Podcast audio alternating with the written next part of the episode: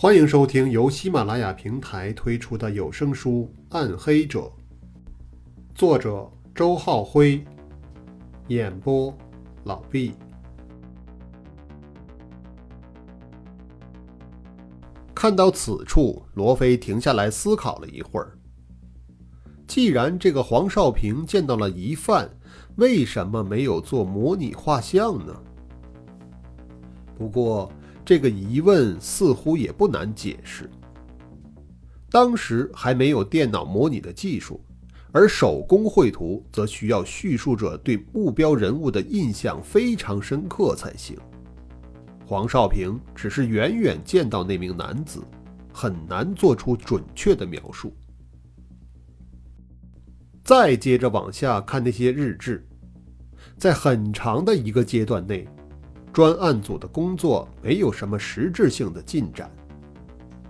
郑好明记录日志的时间间隔也越来越久，文字中也透露出一种失望和挫败的情绪来。在两年之后，因为没有再出现新的案件，专案组暂时解散，相关的侦破也就告一段落。不过，郑好明的日志却在不久之前又写下了新的篇章。以下日志是郑警官遇害之后，刑侦人员在他的办公室里发现的。二零零二年十月十三日，因我以为那件事早已结束，所有的回忆都会像那些档案一样被永远封存。也许我错了。上午，我收到了匿名信，信的内容便只有一行短短的网址。但我一看到那封信，心脏便不由自主地狂跳起来。我太熟悉那个字体了，标准的仿宋体硬笔书法。相似的匿名信，我在十八年前曾研究过何止百遍。我打开了那个网址。网页上的内容令我震惊，是他又回来了吗？我简直不敢相信，或者这只是当年知情人的一个恶作剧。专案组早已解散，那些组员也许只有我还在第一线工作吧。我该怎么办？向省厅报告，重新启动侦查程序吗？这似乎有点太冒失了。可这起案子到现在还没有解密，还不能让韩浩他们插手。还是我自己先想些办法吧。原来如此，罗非终于知道郑浩明为什么在十八年之后又关注起这桩案子。原来是 Humanities 给郑浩明也发了匿名信。引导后者浏览了网络上的死刑征集贴，联想到自己收到的那封匿名信函，罗非禁不住感到深深的耻辱和羞愤。很显然，在 Humanities 眼中，自己和郑好明一样，都只是被戏耍了十八年的玩偶而已。当他准备再次启动这游戏的时候，首先要做的。就是召回当年的那些玩偶，我会让你见识到玩偶们的反击。罗非咬咬牙，继续往下看。二零零二年十月十四日，晴。今天我通过私人关系找到了省厅的曾日华，这个小伙子答应帮我进行网络监控，在他的帮助下。我已经拍到了一些照片。我借了队里的数码相机，这个东西用起来还挺麻烦的，我学了好久。因为事关机密，我也不能叫别人帮我。唉，只希望不是白用功才好啊。二零零二年十月十九日，雨。今天又拍了不少照片。晚上我去找了黄少平，不过他的辨认并没有什么后果。网上的那篇文章看帖回帖的人都不少，可是发帖者却没有什么动静了。也许这真的只是一个恶作剧。那些上网的人多半是些毛头孩子，很难把他们与十八年前的案子联系在一起。也许我该查查这些孩子。听说前一阵省厅的电脑数据库受到过黑客攻击，没准儿四幺八血案的资料也因此泄露了呢。郑好明的日志到此终结。第二天的十月二十日深夜，他在家中遇害。如果你早些向省厅报告就好了。罗非暗暗叹息一声，迷离起目光，似乎想与另一个世界中的郑警官有所交流。在与凶手搏斗的时候，你一定知道这不是哪个孩子的恶作剧了，只是一切已然太晚。咚咚咚，突然响起的敲门声打断了罗非的思绪。他迅速将案卷理整齐，然后起身去打开了房门。出现在他眼前的却是穆剑云。罗警官，你好。对方抢先打了个招呼。哦，你好。罗非打量着对方，目光里带出些许询问的意味。见对方不像是临时串门的样子，他便猜测着问道。谈案子吗？穆剑云立刻点点头。哦，那进来吧。罗非把穆剑云让进屋，两人在沙发上对坐了。穆剑云往书桌方向瞟了一眼，那里正堆放着案件的卷宗。我也是刚看了案件资料，有一些问题需要请教罗警官。女讲师开门见山地说道：“罗非笑笑，哦，穆老师太客气了，请教谈不上，我们一起讨论吧。嗯，你知道，我是学心理学的，所以我考虑案件的角度可能和你们不太一样。我会对案犯的犯罪动机和心理状态进行分析，从而推断出他的社会背景、人生经历。”性格特征等等东西。具体到这个案子吧，不管是以前的匿名信，还是最近的网络文章，犯罪嫌疑人的署名都是这个。穆剑云一边说，一边拿起笔在便笺上写下一串字母，Umanides，然后问道：“你知道这个单词的意思吗？”罗非愣了片刻，似乎有些尴尬，然后他摇头道：“呃，我的英语水平并不是很高。”穆剑云却像是做好功课来的，很详细的解释道：“你可以把它翻译成欧米尼德斯，这是希腊神话中复仇女神的名字。传说中，欧米尼德斯。”会追捕那些犯下严重罪行的人，无论罪人在哪里，他都会跟着对方，使罪人们的良心受到痛悔的煎熬，并最终为自己犯下的罪行付出代价。复仇女神罗非品味着这个神话中的角色，与那些匿名信的内容结合起来。这显然会让人产生某些有趣的联想，而穆剑云正是要就这个话题继续深入下去。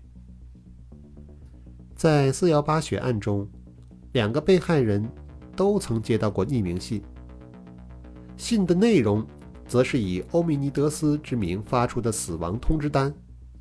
从表面上看起来。凶犯似乎是要借复仇女神的名义惩罚那些罪人。罗非嗯了一声，等待对方继续往下说。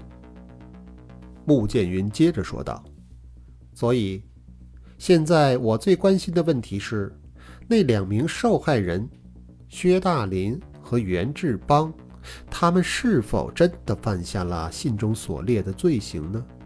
这一点会关系到我对凶手行为动机的评价。薛大林是公安局副局长，他是否渎职、受贿、涉黑，这个我不知道。当时我只是一个警校学员而已。至于袁志邦，罗非犹豫了一下。匿名信上的内容，你可以认为是真实的。穆剑云对罗非的回答并不满意，他撇了撇嘴：“什么叫可以认为呢？罗警官，我知道。”袁志邦曾是你最好的朋友，但是在涉及案情时，我希望你给出准确的、肯定的回复。好吧，罗非无奈的苦笑着。袁志邦是个非常出色的警校学员，我在很多方面都很佩服他，但是，他有一个致命的缺点——女人，他太喜欢招惹女人了。穆剑云回想起袁志邦的照片，那的确是个非常帅气的小伙子，女人缘泛滥也算是意料之中。袁志邦交过好几个女朋友，在案发前半年，他刚刚换的女友是本校学行政管理的一个女孩，那个女孩非常漂亮，袁志邦也确实很喜欢她，那女孩甚至。还为他打过胎。当时我还想，也许这小子这回能定下心来了吧。可是，罗非尴尬的摇摇头。几个月后，袁志邦还是和对方分手了。为什么？穆剑云蹙起秀眉问道。也许这就是他的天性。总之是他甩了那个女孩，女孩哭红了眼睛来找他。他还让我帮他挡过，没想到那女孩一时想不开，哎，后来竟投河自杀了。说这些事的时候，罗非眼前又浮现出那个女孩纤弱悲伤的身影，他的语气也因此有些内疚和不安。哼，男人真是没一个好东西。穆剑云瞪了罗非一眼。那袁志邦自己呢？他就一点都不触动吗？罗非摇摇头。那时候他已经有了新欢，听说是通过电台聊天认识的笔友，两人书信往来了一阵之后，决定正式开始约会。他们第一次约会的时间正是案发的当天。穆剑云哼了一声，表达了对袁志邦的愤慨情绪。同时，他也暗自点头。不错，罗非在开会时就说过，那天袁志邦外出是为了去约见一个笔友。于是他顺理成章地问道：“那这个笔友应该是在案发前最后见到袁志邦的人了？”罗非轻轻耸了耸肩膀：“啊，我知道你在想什么，但是结果会让你失望的。”专案组当天就来到了我们宿舍，提取了袁志邦和那个笔友间往来的书信，并且根据书信地址找到了发信人，本是另外一所大学的某个女孩。可那个女孩根本就没有约袁志邦见面，这一点他的同学可以证明。他当天一直都没有离开学校，那是怎么回事？约袁志邦见面的最后一封书信，虽然也沿用了女孩的地址和姓名，但那封信并不是女孩写的。有人冒充女孩给袁志邦写了信。是的，罗非的声音变得低沉。正好明警官后来告诉我，那封信上的字迹也是标准的仿宋体，是 immunities。穆剑云露出恍然的表情。案犯通过这种手段把袁志邦骗了出来。袁志邦住在学校里，在这样集体生活的场合，要想实施凶杀案件几乎是不可能的。所以，凶手把袁志邦骗到了偏僻的郊区，而一枚炸弹又可以把现场所有的证据毁得干干净净。罗非从刑侦学的角度进一步解释着：“的确是个心思缜密的家伙。”穆剑云沉吟了片刻，忽然他抬头看着罗非，目光闪动。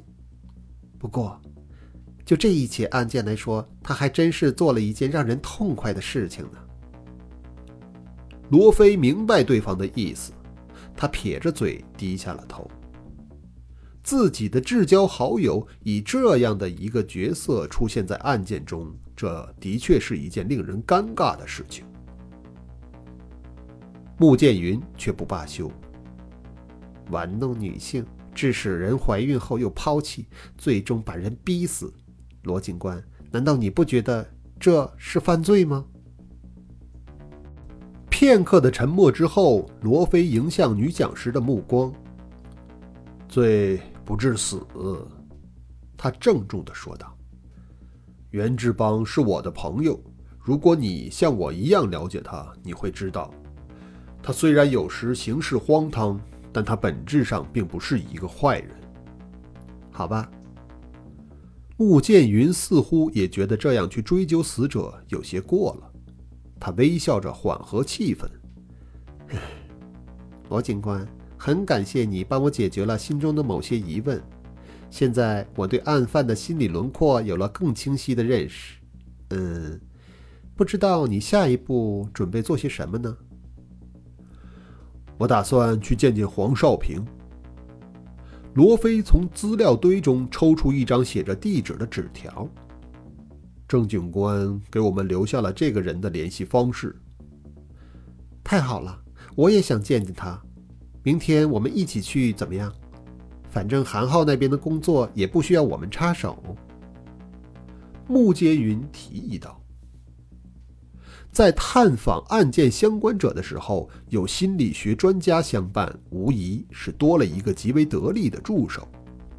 罗非没有理由去拒绝对方，他很干脆的点了点头。十月二十二日早晨七点十二分，小巷漏屋。本已到了晨光大上的时分，但是秋雨沥沥。阴沉的天气给人造成一种昏昏暮霭的错觉。